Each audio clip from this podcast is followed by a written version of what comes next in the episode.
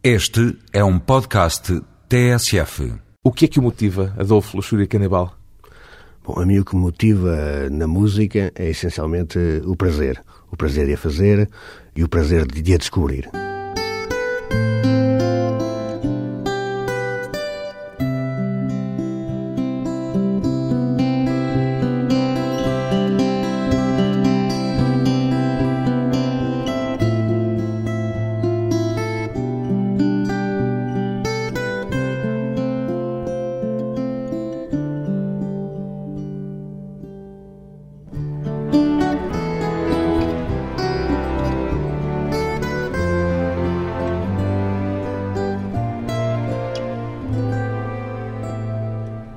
Adolfo Moraes de Macedo, 45 anos, advogado e músico. Em que circunstâncias é que troca os apelidos de família, o nome civil, pelo pseudónimo? Adolfo Luxúria Canibal. Inicialmente o pseudónimo utilizava apenas quando assinava qualquer coisa relacionada com a música. Entretanto, colou-se-lhe ao corpo. Entretanto, colou-se-me, eh, de maneira que já sou mais conhecido pelo Luxúria Canibal do que provavelmente pelo Moraes de Macedo. E, Já quem o chame na rua ao canibal em vez de o chamar no, ao Adolfo? Normalmente, as pessoas que não me conhecem tratam mais facilmente por canibal do que por Adolfo, efetivamente. Mas o Moraes de Macedo acabou esse sim por ficar reduzido apenas à situação profissional. Né? civis eh, de estritamente, de estritamente profissional fica Moraes de Macedo. Né? Luxúria Canibal são apelidos de um nome artístico que escolheu ou que lhe puseram? Que escolhi, que pensei... Pensou muito? Pensei, ainda, ainda pensei. Eh, tinha vários na altura. Ainda se lembra de alguma alternativa? Eh, não eram provavelmente alternativas, eram... Eh, chegou a uma, uma altura que assinei com outros nomes. Sei que, por exemplo, o meu primeiro livro numa edição ainda muito underground, que era o Rock and Roll. Assinei também com o pseudónimo que era Adolfo Velho de Macedo. Fui buscar o velho a, a uns velhos rasquícios da família. Portanto, havia, houve sempre aqui uma, uma, uma, uma, brincadeira à volta dos nomes. E uma tentativa de ser outro. E uma tentativa de, ser outro, se calhar. Eh, não pensava provavelmente, não era provavelmente o ser outro, era transfigurar o nome, né? Era mais a ideia de transfigurar o nome. O nome? O nome... Não também a personagem? Não também a personagem. Não também a personagem. Eu penso que, efetivamente, há uma transfiguração da personagem, nomeadamente nos concertos, mas isto tem mais a ver com a dinâmica que se instala musicalmente em cima de um palco do que propriamente com uma predomita... Predomita... Oh, que terrível quando as palavras não saem. Às vezes as palavras pregam-nos partidas. Premeditado. Ah! Saiu. Eh, não é premeditado, é uma coisa espontânea. É uma coisa espontânea, sim, começou por ser espontânea, agora sei que vai acontecer. Já é trabalhado. Já é trabalhado de alguma forma, mas a sua essência é espontânea. Em todo caso, fixemos esta ideia. Foi um nome, um pseudónimo escolhido. Exatamente. A luxúria é um pecado capital. A luxúria é um pecado capital, é um pecado Escolhido. mortal, não é? Havia aqui um problema, que, sobretudo quando eu era adolescente, que era um problema que era, era vivido por mim como algo de grave, que é o facto de eu me chamar efetivamente Adolfo, não é? Foi para esconder uh, esse Se nome pensarmos próprio. que a minha adolescência foi passada no pós-25 de Abril, né? este Adolfo era um bocado nódoa, né? E era uma nódoa que imediatamente era, era muito, era muito comum as pessoas chamarem Hitler e coisas assim, né? por causa da associação com o Adolfo. De e o desconforto que, em relação ao nome próprio o acabou desconforto por acabei, acabei por, por, por, por, procurar um nome que fosse tão forte, tão forte, tão forte que fizesse esquecer a força do Adolfo.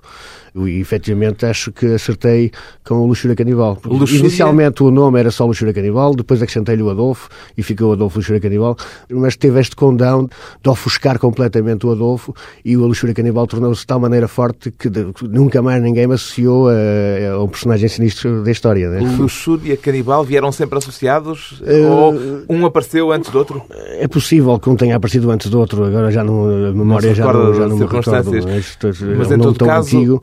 Mas, funcionam mas, em equipa. Mas o que é certo é que funcionam em termos de sonoridade, em termos de. Tem som, tem força e tem, em termos visuais também tem força, não é? A luxúria, aqui é o, o substantivo e o canibal eu, eu, eu, não, eu não iria, é o adjetivo. Eu não iria pensar as coisas em termos analíticos.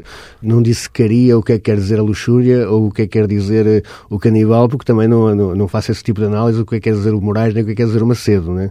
Mas é que o Moraes e o Macedo não foram escolhidos por si. Pois não. E o Adolfo também não. Mas o Luxúria e o Canibal foram escolhidos mas, mas, mas, foram escolhidos mais em termos estéticos, digamos, em termos de força, por um lado, para abafar as ressonâncias do Adolfo, mas por outro lado, em termos estéticos, em termos de som, mais do que provavelmente de estar a analisar eh, o que é que quer dizer exatamente luxúria, nomeadamente a associação ao, ao pecado mortal. E, ou, e o canibalismo? Ou, ou o canibalismo. Seria um crime, pelo menos. pelo menos, sim. O excesso é o seu mote, de alguma forma, eh, uma vez que foi à procura do excesso no nome para abafar as ressonâncias eh, do nome próprio que lhe deram? Eu acho que o excesso, contrariamente àquilo que eu vivo cotidianamente, que é tudo menos excessivo, mas acho que o excesso tem uma grande vantagem, é tornar as coisas mais claras. Quando se fala de alguma coisa ou quando se tenta analisar alguma coisa, levar as coisas às últimas consequências, mesmo que as últimas consequências provavelmente nunca estejam em cima da mesa e nunca chegarão a estar em cima da mesa, mas levar as coisas às últimas consequências ajuda-nos a perceber. Na, na uma pequena, revelador, na, na pequena escolha, na pequena escolha que temos que fazer, qual é a escolha correta. Portanto, nesse sentido, gosto de representar o excesso. Não de o viver, mas de o representar para ajudar a perceber aquilo que não é excessivo, mas, mas para a qual temos que fazer pequenas escolhas. Há ressonâncias autobiográficas naquilo que escreve? Ou são tudo, de facto, representações? São tudo, essencialmente, representações. É evidente que há coisas do vivido que depois poderão entrar de uma forma subreptícia no que eu escrevo. Quando grita de estilo ódio? Uh, não, eu nunca fui muito nunca destilei muito ódio, quer dizer, não quer dizer que não tivesse já destilado, mas não é, digamos, um apanágio da minha, da minha personalidade esse destilar ódio, nunca fui muito rancoroso, mas quando entra algo de, do, do, vivido ou, do, ou, de mim no que escrevo, nomeadamente nas letras, entra de uma forma esbatida, quer dizer, ajuda a compor, de certo modo, a, a ficção, que é aquilo que eu escrevo, que são ficções, não são não é nada de, de biográfico. de biográfico, de autobiográfico ou de autorrevelativo. Não é? Há, em todo caso, uma espécie de jogo de Dr. Jekyll e Mr. Hyde pelo menos na dicotomia entre a sua postura em palco e a sua postura no dia a dia. Não, quer dizer, Alguma vez se sentiu... eu nunca matei ninguém. Dr. Jekyll Nem nunca estive em vias disso. Mas há, há efetivamente uma, uma grande diferença entre o que se passa em palco ou, ou a forma como a pessoa, eh, de certo modo, é possuída em palco pela música e o cotidiano no qual a música está ausente. Mas eu não, eu não poria as coisas tanto em termos de Dr. Jekyll e Mr. Hyde, porque não é provavelmente uma dupla personalidade, não há ali nenhuma dupla personalidade, quer dizer, a relação é quase a relação que existe, por exemplo, entre um ator que representa um personagem num palco e um ator no seu cotidiano. No palco há uma, há uma encenação, há uma representação de algo, não é a vivência real do Adolfo que está em cima do palco ou de, outros elementos da sua morta. Há uma representação musical e, e ideológica, de certo modo. Ideológica? Uh, no sentido de ideias, não provavelmente uhum. ideológica associada a ideologia política. política. Sim, mas com uma carga que pretende transmitir algo, o quê? Uma visão do mundo? Não provavelmente uma visão do mundo, mas um questionar sobre o mundo. Hum. Mas um pensar sobre, do que provavelmente expor uma visão. Porque não tem uma tese nem uma teoria para... Mesmo que tenha, não é... Por não, não, não estou nada interessado ou não me sinto minimamente interessado em estar a regimentar seguidores para essa tese. Quer dizer, eu poderei ter uma tese, porventura, sobre algumas coisas, uma tese global provavelmente não terei, não tenho de certeza, mas sobre algumas coisas tenho efetivamente algumas certezas, ou, que eu julgo serem certezas. Qual é a sua certeza mais forte? Mas são certezas sempre relativas, ou seja, sempre suscetíveis de serem desmontadas se me aparecer alguém à frente com uma certeza maior que, mais, que eu considero mais, mais bem fundamentada. Mais, mais solidificada do que a minha. Qual é? é a sua certeza mais sólida? Sim, imediatamente que me vem à cabeça é que o aborto já devia estar liberalizado há muito tempo em Portugal. Não é? A biografia dos Mão Morta chama-se Narradores da Decadência. Da vossa também ou apenas da que vos rodeia? Bom, eu, isso é um tipo de pergunta que não seria eu a que devia responder, por uma vez que não fui eu o não autor do título. narrador da decadência. Não fui eu o autor do título, nem, não... nem, nem, nem, do livro. Mas, pelo que percebi, uh, o Vitor Junqueira, que é o autor do livro, foi buscar esse título a uma peça jornalística do antigo diretor do Blitz, o Rui Monteiro, porque achou que... Calça-vos bem? Ele achou que calçava bem, que nós éramos... Que, que, nós éramos como efetivamente... Um como o elemento mais visível dos Mão Morta. De certo modo, contamos histórias, narramos histórias. Portanto, Narradores, já está. Narrador já, já está. E agora a, a decadência é, é, uma das componentes dessa história. Eu acho que ficarmos apenas como narradores da decadência é, é, é redutor. Mas que, efetivamente, a decadência faz parte das histórias que nós narramos, porque faz parte do mundo em que vivemos, efetivamente, acho que sim não apenas narradores da decadência, narradores do mundo em que vivem os Mão Morta. Depois de uma pausa breve, voltamos com Adolfo Luxúria Canibal e o Conde de Lautréamont.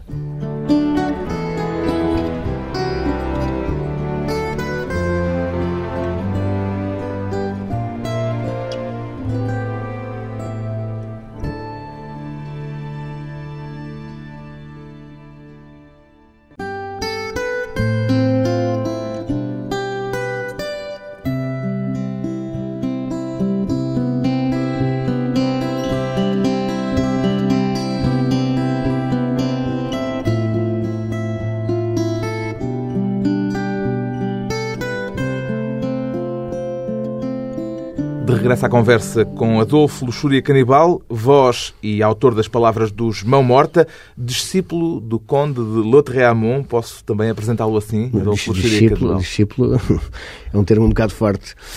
Até porque o próprio Conde não deveria gostar muito de ter discípulos. E... Discípulo no sentido em que já escreveu, foi um livro que o marcou a Sim, partir exatamente. da altura em que o leu. Eh, marcou-me marcou imenso até hoje. Foi marcou um livro... também naquilo que escreve, naquilo que faz. Houve uma fase ainda adolescente em que, efetivamente, tudo o que eu fazia em termos de escrita era muito marcado, quase plágio do, da escrita dos cantos. Dos cantos. Eu penso que cada vez menos essa marca está cada vez mais esbatida, né? portanto, cada vez menos se nota isso no que eu escrevo. Ainda é um livro que regressa Mas com frequência mesmo É um assim? livro que eu regresso com alguma frequência, evidente, não, não tenho na vizinha de cabeceira, não, não leio todos os dias, mas de vez em quando gosto de o folhear ao acaso as páginas. Não é? O que é que marcou? De uma é, forma tão uh, forte, tão viva? Eu, eu, li o livro a primeira vez, teria 14 anos à volta disso, e é um livro, por um lado, que tem uma escrita estranhíssima. Uma pessoa perde-se um bocado na identificação de quem estamos a ler o relato de quem, quem escreve, quem se passa, quem é o personagem, quem é ele, ou quem é eu aqui no meio desta trama toda. Pois e é um essa livro... vertigem também o fascinou? Eh, essa vertigem inicialmente marcou-me porque me deixou muito confuso. Mas o que me marcou essencialmente foi a extraordinária violência do livro. É um livro tal maneira violento que eu nunca tinha visto algo parecido com a violência que exalava de todos os poros das folhas do livro. É? Destila ódio. Era mais destilar ódio. Aquilo era mesmo eh, vapores intensos de veneno e de ódio, não é? E esse veneno atraiu? Atraiu imenso. Terá a ver, provavelmente, com a adolescência e com a adolescência bracarense, mas... mas em Braga, é evidente, 70... anos 70, 74, por aí, e fiquei fascinadíssimo com... E depois não só também eh, em termos de imagens, há, há histórias, independentemente da violência, independentemente da, da identificação do personagem ou do, ou do narrador. Há pequenos quadros tão estranhos, tão estranhos, tão estranhos que ficavam gravados, quer dizer, e a esse nível foi o que mais Algum me... particularmente gravado foi, foi o que mais me gra... que mais marcou na altura, depois, quando comecei a escrever pequenas coisas e me saíam pastiches dos cantos, era sobretudo pastiches deste tipo de quadros, né? Portanto, há um quadro muito engraçado, bom, há aqueles mais conhecidos, tão belo como uma máquina de costura, uma lâmina de secar, etc. Coisa, esse tipo de, de situações. imagens mas, mas para o século XIX eram sim, imagens arrojadíssimas. E depois reivindicadas pelos surrealistas, mas há quadros muito interessantes, como aquele em que ele descreve a forma como o seu corpo começa a tornar-se vegetal e começa a ser invadido pelos bichos e tudo o que o segura é, é uma espada que se mantém no lugar da espinha, portanto da coluna vertebral, e os chapos que fazem o um ninho debaixo, na axila, a cobra que se instala no no, lugar do sexo, quer dizer, todo esse tipo de imagens sucessivas para um miúdo como eu eram extraordinariamente cativantes, eram extraordinariamente deslocadas e surreais, não é? Portanto, e, e efetivamente foi um livro que me deixou de rastros, no bom sentido esse lado objecionista ainda é qualquer coisa que o fascine, que o motive? É, é, ainda há qualquer coisa de fascinante. Posso dizer, por exemplo, que muitos anos depois, e deixando já de lado o Riamon, mas, por exemplo, mantendo-nos ainda na época do, em que eu descobri o, os cantos, que sensivelmente será a mesma época em que eu descobri o Bosch, o Jerónimos Bosch, e todos os quadros, toda aquela visualização do... Daquelas tentações do, do, de Santantão, por exemplo, do pecado, ou do, ou do, castigo, mais do que do pecado, é do castigo em Bosch, são fascinantes também, todos aqueles animais que não são animais, são meios animais, meias coisas, meias humanos, toda, toda aquela figuração é altamente fascinante, não é? Para combater o tédio de Braga, porque já ouvi várias vezes falar do tédio bracarense dessa sua adolescência. Esse lado fascinante também vinha por contraposição ao tédio já confessou viver em Braga nessa o, altura? O, o tédio bracarense eh, para um adolescente é terrível, mas o, se o tédio me deu tempo e espaço, e sobretudo porque na altura não havia computadores, nem jogos, nem, nem, nem e a televisão era o que era. Era talvez, preto e branco. Talvez fosse um bocadinho melhor do que é hoje, mas enfim, que não quer dizer nada, porque é tão má hoje que um bocadinho melhor também é má.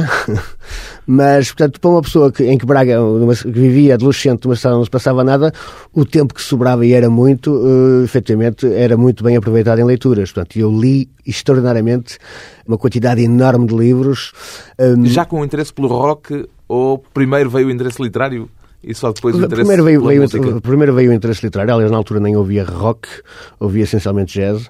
O rock veio bastante depois, eh, o rock só veio depois do punk. Só o punk é que me despertou para o rock, o que é um bocado contraditório com o facto de uma pessoa gostar de jazz, que normalmente é tida como uma música muito técnica, não é?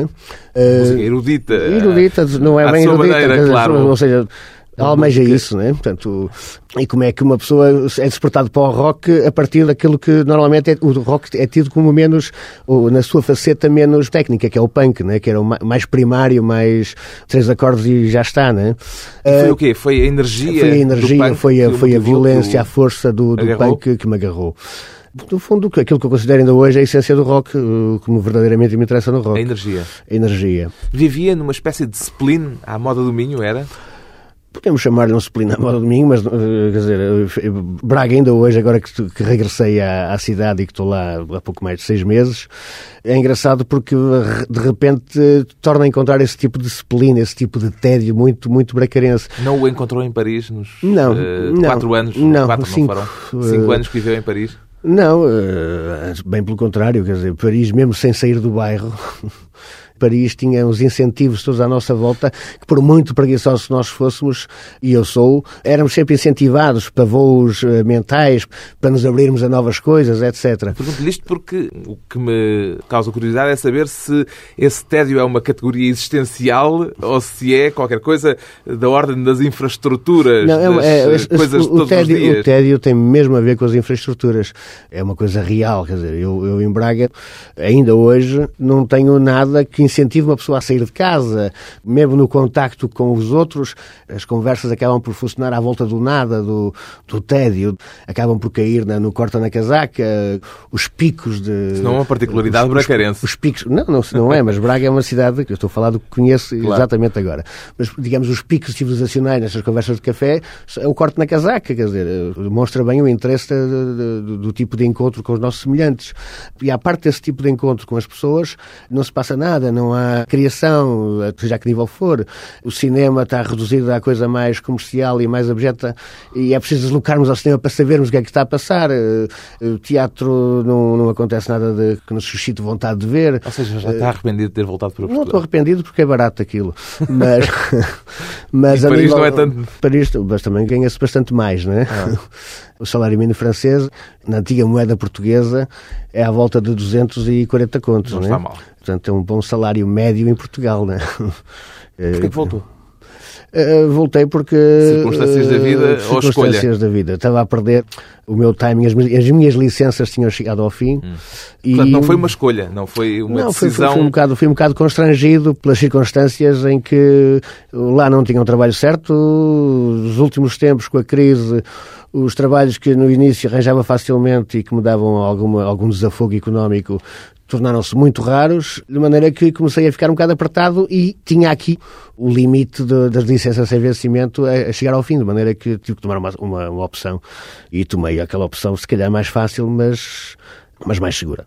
O rock e a literatura são os seus dois interesses principais em termos artísticos, pode-se dizer assim? São aqueles que me ocupam mais tempo, digamos. Não são únicos nem exclusivos. Apesar de serem, é facilmente perceptível, pouco comuns em conjunto. O rock e a literatura não têm propriamente uma tradição de vivência em conjunto, em comum. Não, a literatura. Não, efetivamente o rock é tido como uma música comercial, uma arte. Se a arte chegasse a apelar, eh, mas quando se apela, quando se designa tal como arte, é uma arte muito menor. E a literatura não, a literatura é considerada como uma das grandes artes, né? portanto as coisas estão sempre muito. Estão, em França sente-se muito essa diferença, porque é um país onde faz uma grande separação entre o que é arte, a grande cultura, a grande cultura e, e o que não é arte ou a pequena cultura. cultura né? Para si, essa diferença não faz sentido? Eu sou muito mais japonês a esse nível, né? que misturam tudo. Mas, sobretudo, irrita muito essa separação tão estanque que os franceses fazem. Não é? Quer dizer, acho que se calhar não sou tão japonês quanto isso. Acho que a mistura, a igualização que os japoneses fazem também me parece excessiva. Né? Porque eles misturam, efetivamente, tudo o que é grande cultura com pequena cultura, não fazem rigorosamente diferença nenhuma. E um Pokémon é tão grande cultura como um Beethoven. Por, por Sente-se mais da alta ou da baixa cultura? Sente-se mais próximo da literatura ou do rock? Eu gosto muito das duas, quer dizer, não, não poria as coisas mais ou menos para ali. Irrita-me a grande separação entre as duas formas Já foi vítima culturais. dessa separação? Vítima não, não me senti, provavelmente, mas... Quer dizer, se os textos que põe nos discos dos Mão Morta fossem publicados num livro, provavelmente passariam não, a poesia. Não, não, não é nesses termos. Os textos que estão nos discos Mão Morta, para mim, são letras Portanto, são feitos para ser musicados, são feitos para músicas, não almejam nada mais do poéticas. que isso. Não é? Eu não escrevo poesia, gostaria muito, mas não sei, e acho escandaloso, apesar de não gostar de grandes diferenças entre a alta cultura e a pequena cultura, acho escandaloso chamarem poesia aos que eu escrevo, comparando com coisas de, de poetas que efetivamente são poetas. Não, é? não, o que eu escrevo são letras e, e ficamos por aí. E um, no mundo do rock? Agora, olham eu, para si. Eu acho que há, há, letra, há, é letras e letras, não é? Hum. Não, eh, Portugal a esse nível é um país muito permissivo, não é? É um país onde as pessoas aceitam facilmente o outro, desde que o outro seja, tenha as suas origens, não é? Se for um estrangeiro esquisito, eh, as coisas fiam mais fino. O outro, por muito diferente que seja, mas tenha as mesmas origens, português é muito permissivo e a esse nível não tenho nunca qualquer diferenciação relativamente aos meus colegas de profissão, portanto... Não lhe eh, chamaram já um intelectual do rock e coisas assim, com um intuito pejorativo? Não, provavelmente a nível de colegas de profissão, isso é mais críticos, é mais público, é mais televisões, esse tipo de funciona com a linguagem de massas.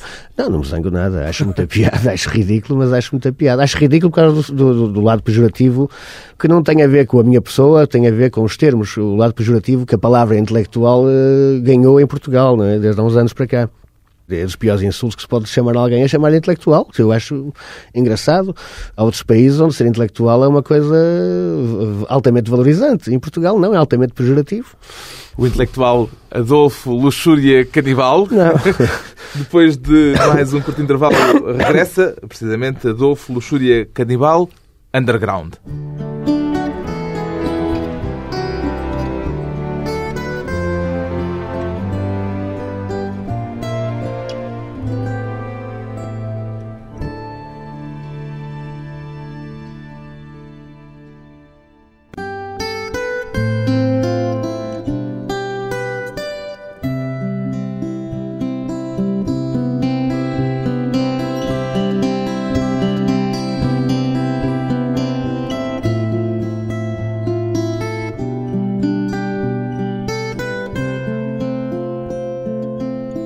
Convidado hoje para a conversa pessoal e transmissível o rosto e a voz de um grupo português de rock que já completou 20 anos. Os Mão Morta veem-se a si próprios como uma banda marginal, uma banda underground, Adolfo Luxúria Canibal de certo modo, eh, marginal. O underground, eh, nós gostamos de empregar o termo underground. É mais fino. É mais fino, exatamente. Tem a sua ressonância anglo-saxónica.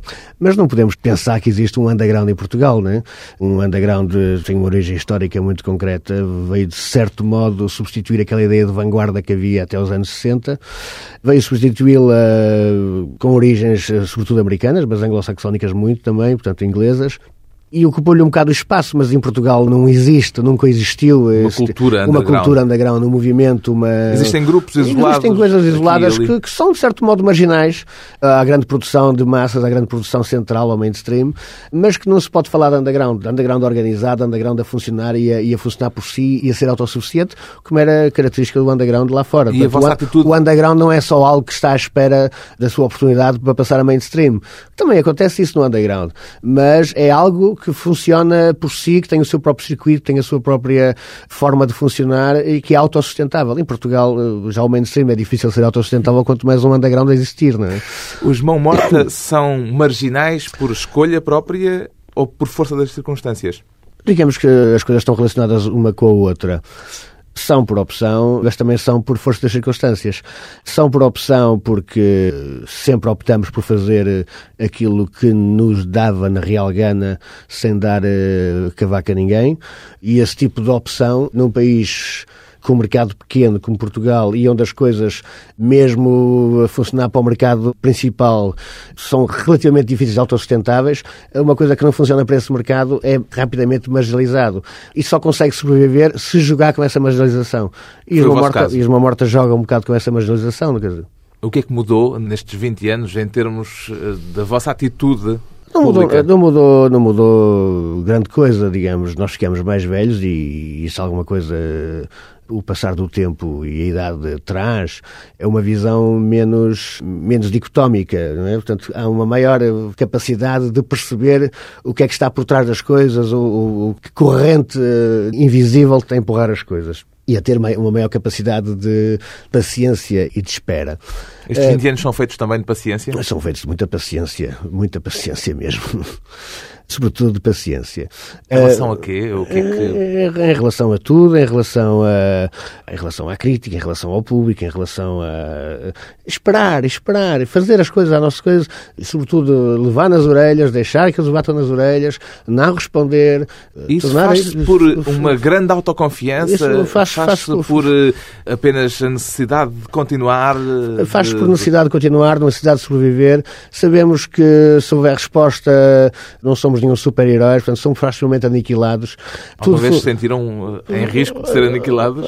Houve alturas em que perdemos a paciência e, e arriscamos a ser aniquilados. Conte-me um caso. Uh, Por exemplo, uma cena célebre quando nos insurgimos contra alguns jornalistas de um suplemento do Jornal Público, na altura que existia sobre música, que era o pop rock, que era um dos principais veículos de promoção, uma vez que as rádios não existiam em termos promocionais, e aquele era um principal jornal que, que podia funcionar a esse nível, ficamos completamente eh, arrumados desse jornal e ainda hoje é muito difícil os Mamorta terem alguma receptividade, apesar dos jornalistas contra os quais nos insurgimos já não estarem no jornal há para aí há 10 anos, é? Mas ainda hoje há um corpo redactorial, uma, uma espécie de camisola dos sobreviventes, que nem sequer lá estão, portanto nem sequer são sobreviventes, que, dos que entraram depois, que se protegem contra nós, não Isso é? é um caso isolado? Não é um caso isolado. Este é um caso daqueles onde a coisa foi mais longe por falta de paciência, onde efetivamente respondemos, diria, à letra ao, ao que nos estavam a fazer, não é? à tarefa que nos andavam a dar. Então, tem-vos dado muita tarefa? Também nos dado muita tarefa também. Quem vai à guerra dá e leva, costuma-se dizer. À guerra dá e leva, também é verdade. Mas nós eh, vamos à guerra, damos pouco, mas levamos muito. Temos é, é efetivamente uma grande capacidade de resistência e de paciência. O que é que vos manteve unidos ao longo destas duas décadas?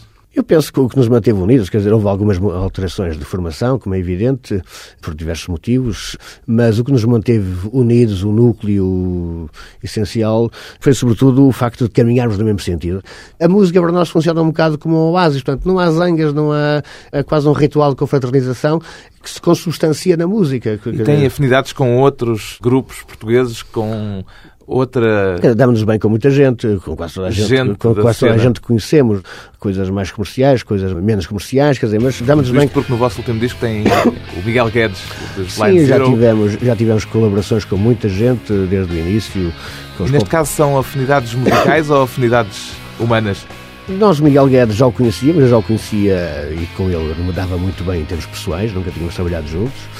Já era um amigo nosso, portanto foi só a parte de- profissional que funcionou. Um encontro com os Mão Morta que acontece em Gnoma, álbum Nus.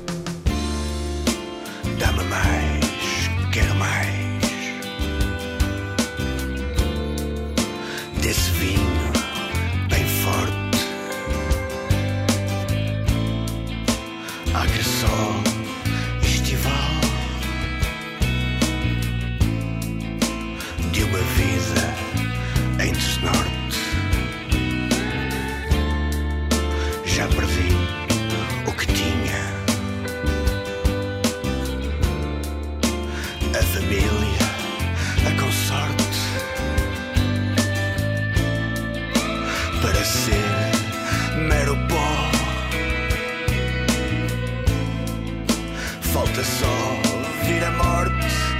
A